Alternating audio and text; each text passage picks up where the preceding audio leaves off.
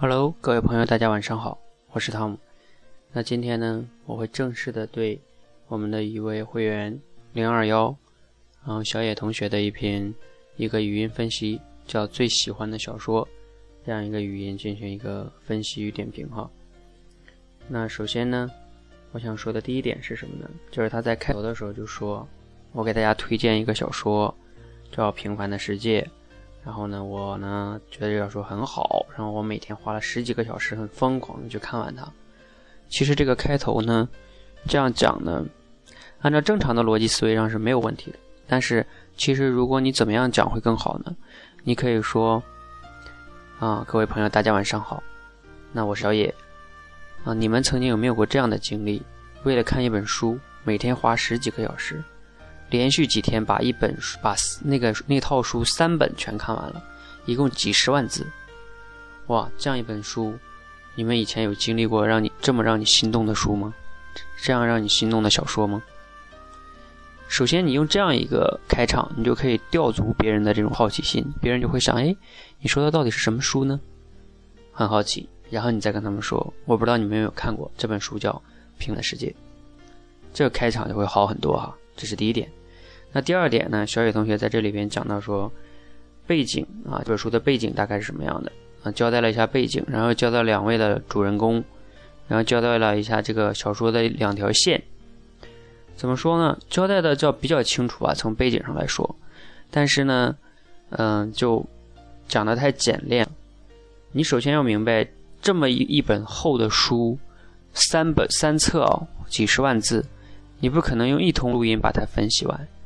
你要是想分享这本书，而且你这么有感触，你应该分几段录音来分享，这是比较好的。嗯，OK，所以你照样是去，呃，设计就是有一点问题的。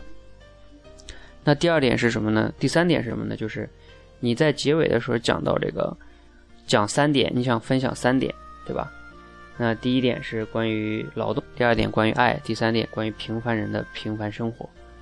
这三个点其实你选的很好。但是呢，问题在于你要记得，当你去想呈现这三个点的时候，而且你又没有讲到一些故事的时候，你会发现，你就很难叫去打动别人，因为你在这三点都讲的一些道理，一些也不能说没道理的话吧，但是呢，你没有穿插到小说里的一些具体的故事跟情节进来。你比如说劳动，你应该去详细的刻画那个少平或者少安有一些劳动的场景进去。然后体现出工作无贵贱，这才是好的。还有爱那个层面，你没有去举一些那里边关于一些爱情也好、友情也好、兄弟情也好、母子呃父子之爱也好等等，有一些细节的东西呈现这个爱，那就会更好了。有融入一些故事。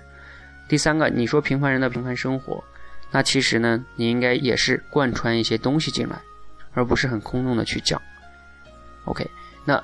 那我今天在这里就主要分享这三点哈。第一点就是你开开头的时候可以更吸引人。第二，你中间那个主线的介绍的时候，其实可以花一些篇幅来做，不要非得就在一通录音解决。